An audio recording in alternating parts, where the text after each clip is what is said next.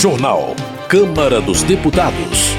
Câmara aprova pacote de 14 projetos voltados para combater a violência contra as mulheres. Ministro da Agricultura negocia com a equipe econômica mais 500 milhões de reais para seguro rural. Plenário prorroga prazos acadêmicos para estudantes em caso de parto ou adoção. Boa noite. A Câmara aprovou o projeto que dá mais tempo para estudantes concluírem cursos de graduação ou pós-graduação em caso de parto ou adoção de crianças ou adolescentes. A proposta também prorroga prazos acadêmicos em outras situações, por exemplo, no caso de internação de filhos.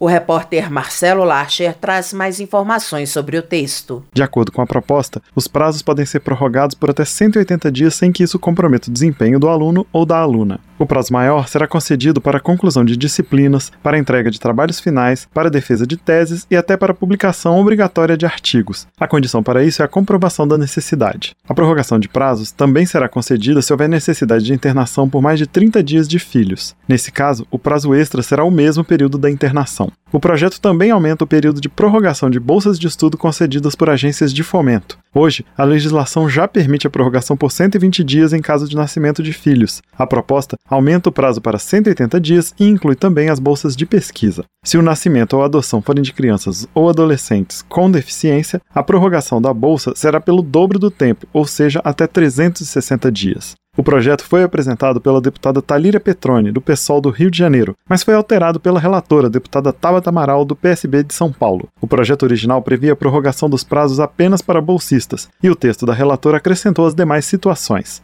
No plenário, o parecer foi lido pela deputada Laura Carneiro, do PSD do Rio de Janeiro, que defendeu o aumento do número de situações em que os prazos acadêmicos podem ser prorrogados. A Lei 13.536 equacionou a questão dos bolsistas, mas deixou descobertos os demais estudantes de mestrado ou doutorado por oportunidade do parto, nascimento de filhos ou processo de adoção. Reconhecemos, portanto, a oportunidade de aprovação da proposta em tela. O projeto foi aprovado de maneira simbólica, sem votos contrários. Para a deputada Érica Cocai, do PT do Distrito Federal, o projeto protege os direitos das mães e das crianças. Eu acho que é muito importante porque você condiciona os prazos para a pós-graduação ao direito à maternidade, que é o direito da própria criança, para além de ser o direito da própria mulher. O projeto que dá mais tempo para estudantes concluírem cursos de graduação ou pós-graduação em caso de parto ou adoção seguiu para análise do Senado. Da Rádio Câmara de Brasília, com informações de Antônio Vital, Marcelo Larcher.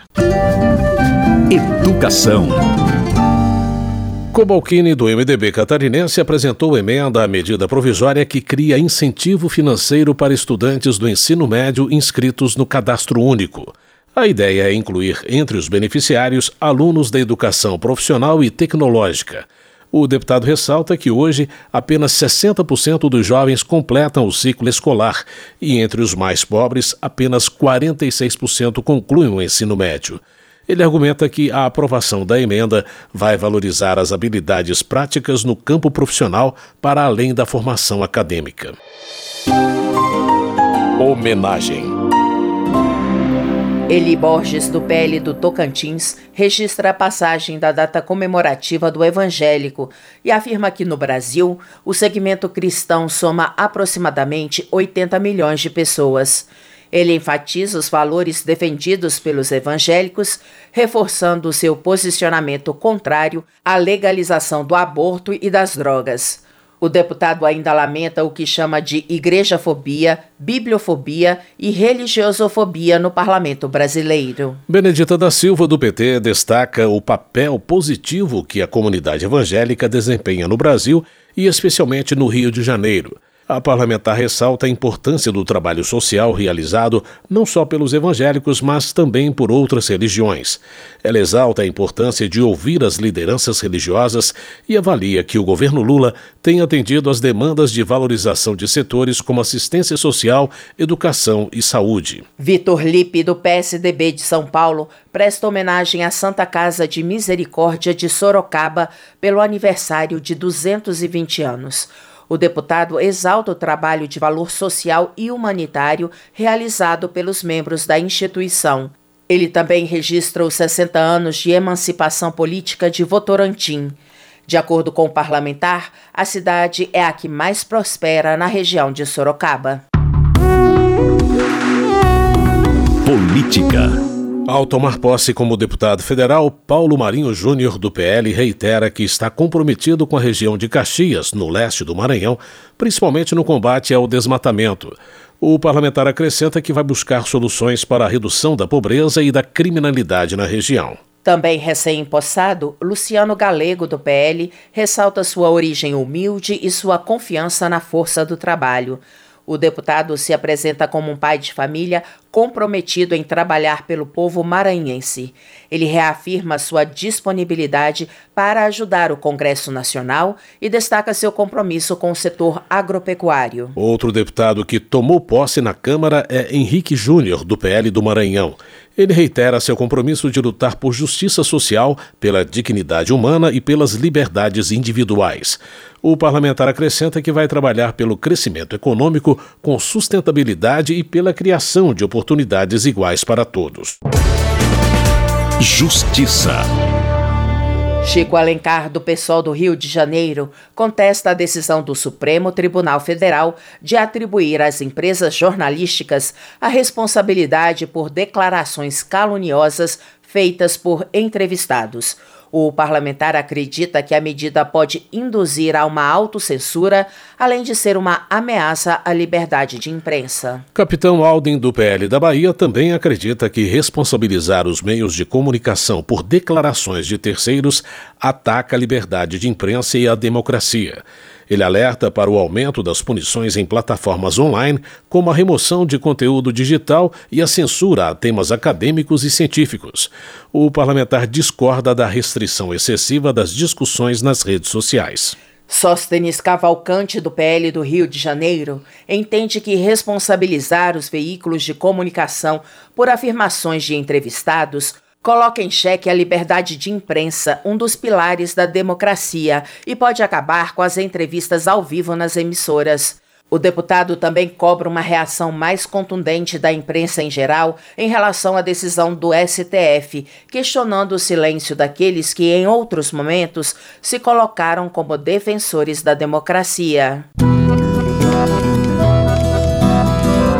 Relações Exteriores João Daniel, do PT de Sergipe, presta solidariedade ao povo palestino e elogia as articulações diplomáticas do governo Lula e as mobilizações globais contra o que ele chama de massacre imperialista para a tomada de terras e impedimento da construção de uma nação livre. Para ele, a política de Israel é a grande derrotada da guerra porque o mundo tem criticado os ataques contra os palestinos. Agricultura. Em audiência pública na Câmara, o ministro da Agricultura disse aos deputados que está negociando com a equipe econômica mais 500 milhões de reais para o seguro rural. A repórter Verônica Lima tem mais detalhes do que foi discutido com os parlamentares. O ministro da Agricultura e Pecuária, Carlos Fávaro, disse que está negociando com a equipe econômica do governo mais 500 milhões de reais para o programa de subvenção ao Prêmio do Seguro Rural. O ministro participou de audiência pública na Comissão de Agricultura da Câmara dos Deputados. Segundo Carlos Fávaro, o valor reservado no orçamento para este ano já foi usado. Foram 933 milhões de reais. Mas há necessidade de mais recursos devido às dificuldades climáticas enfrentadas pelos produtores rurais e ao aumento do preço das apólices, entre outros fatores. Nós não podemos fechar o ano sem aportar pelo menos mais 500 milhões de reais para o seguro rural. É prioridade total. Não há nenhuma insensibilidade do governo com relação a isso. Posso garantir a vocês. É questão orçamentária. O seguro rural é um auxílio fornecido pelo governo para o produtor contratar uma apólice contra riscos à safra, como cheias ou estiagens. O orçamento para essa ação tem girado em torno de um bilhão de reais desde 2020. O deputado Afonso Rando, PP Gaúcho, defendeu o fim do contingenciamento dos recursos reservados no orçamento para o programa. Ele autor de um projeto nesse sentido que está sendo analisado na Câmara. Seguro rural não pode ser discricionário, porque ele tem que ser uma segurança, tem que ter esse dinheiro direto e garantido nas horas de adversidade. É muito importante né, nós evoluirmos para que não possa haver cortes, contingenciamento. E hoje o seguro agrícola é um faz de conta, porque é um dinheiro que está lá, mas se precisar vai por outra área. E a gente sabe que precisa. O seguro é um tripé fundamental do agro. Durante a audiência pública, deputados pediram apoio do ministro à cadeia de leite, segmento que enfrenta uma crise devido à alta das importações.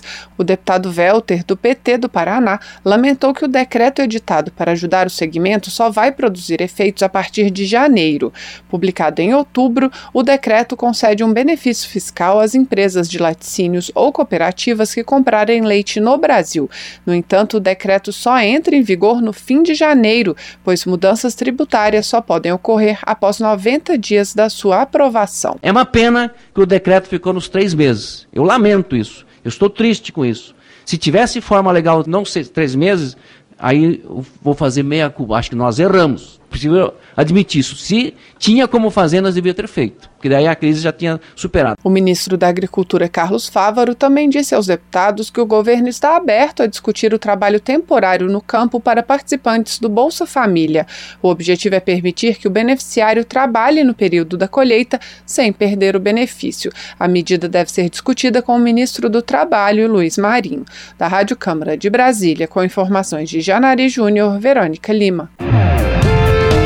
Economia. Rogério Correia, do PT de Minas Gerais, elogia o governo federal pela criação de mais de 190 mil empregos formais em outubro, totalizando quase 1 milhão e 800 mil vagas desde janeiro.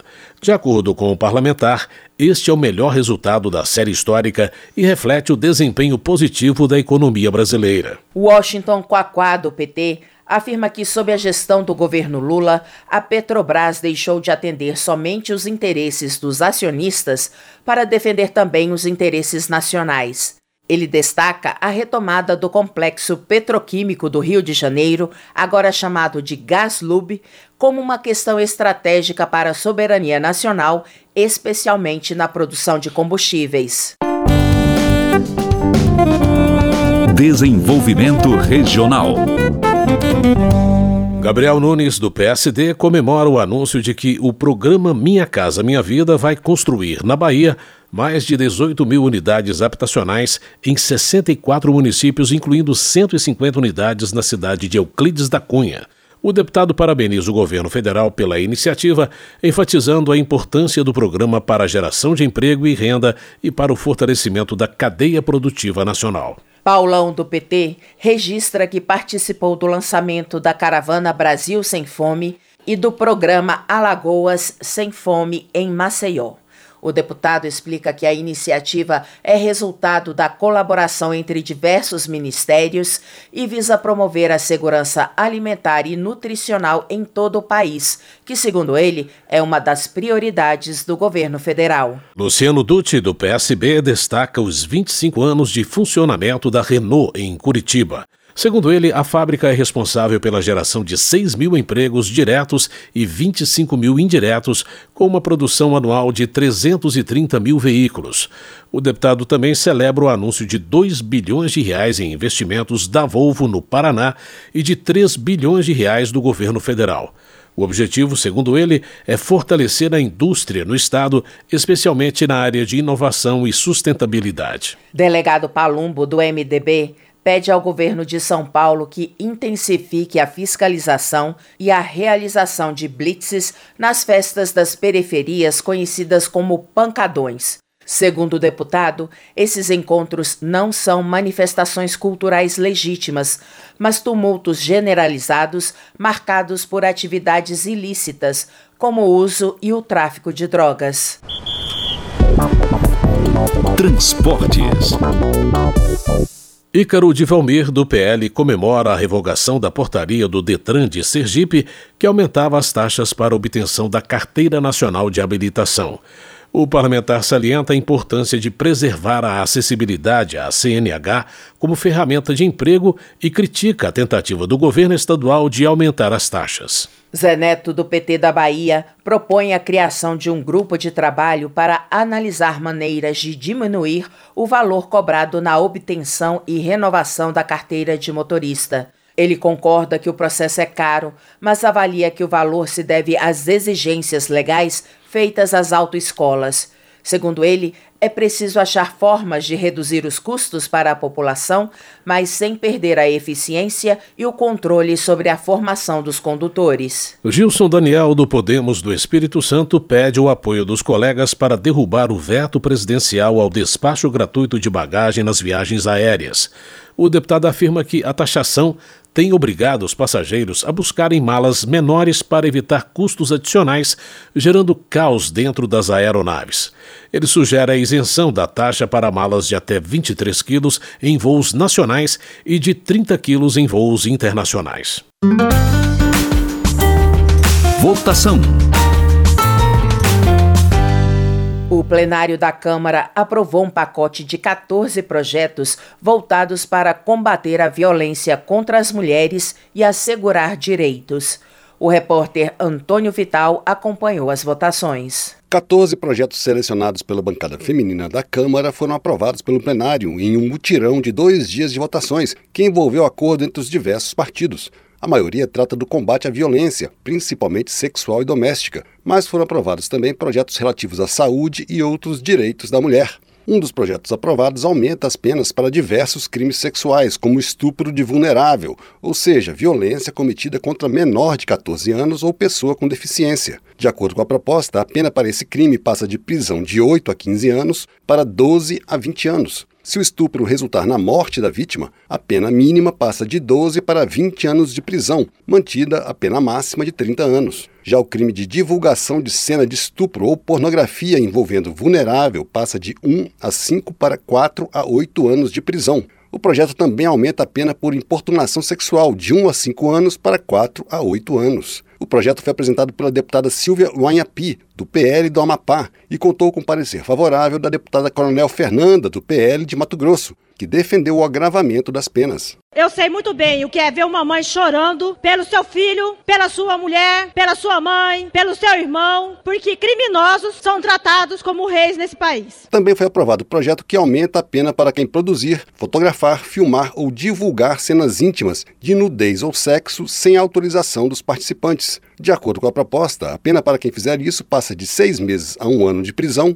para um a quatro anos. Estará sujeito à mesma pena quem usar ferramenta de inteligência artificial para manipular a imagem de uma pessoa e colocá-la em alguma dessas situações. O texto contou com parecer favorável da relatora, deputada Tabata Amaral, do PSB de São Paulo. O parecer foi lido em plenário pela deputada Jaque Rocha, do PT do Espírito Santo, que comemorou a aprovação. O principal, o combate à violência contra as mulheres em todos os ambientes, seja no ambiente virtual, seja no ambiente presencial, físico. Esse plenário está dando um exemplo da sociedade que a gente quer construir, uma sociedade mais justa e igualitária. Foi aprovado ainda o projeto que obriga a Polícia Civil, no caso de violência doméstica ou ameaça à mulher, a preencher o formulário de avaliação de risco previsto na Lei Maria da Penha. O objetivo do documento é informar o Ministério Público e a Justiça a respeito do grau de risco da mulher. Hoje, o documento não é obrigatório. Outro projeto aprovado prevê que o atendimento a mulheres vítimas de violência doméstica e familiar seja realizado preferencialmente por profissionais de saúde do sexo feminino, a proposta se refere ao atendimento realizado no hospital, posto de saúde ou no Instituto Médico Legal. Mas o plenário aprovou também projetos relativos à saúde e outros direitos das mulheres. Um deles deixa claro que a guarda temporária da criança durante o período de amamentação é da mãe, mesmo nos casos de separação do casal, quando não houver acordo.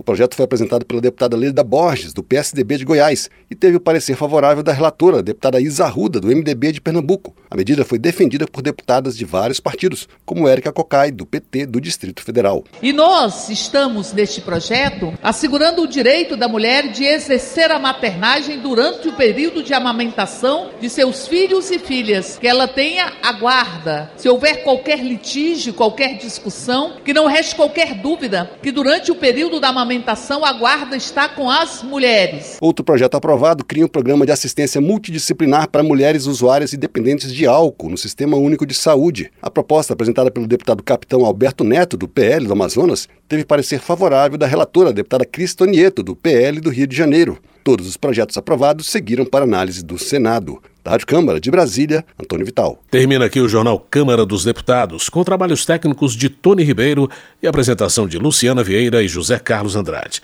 Uma ótima noite para você. A Voz do Brasil retorna na segunda-feira. Uma boa noite e um bom fim de semana. Você ouviu A Voz do Brasil. Boa noite.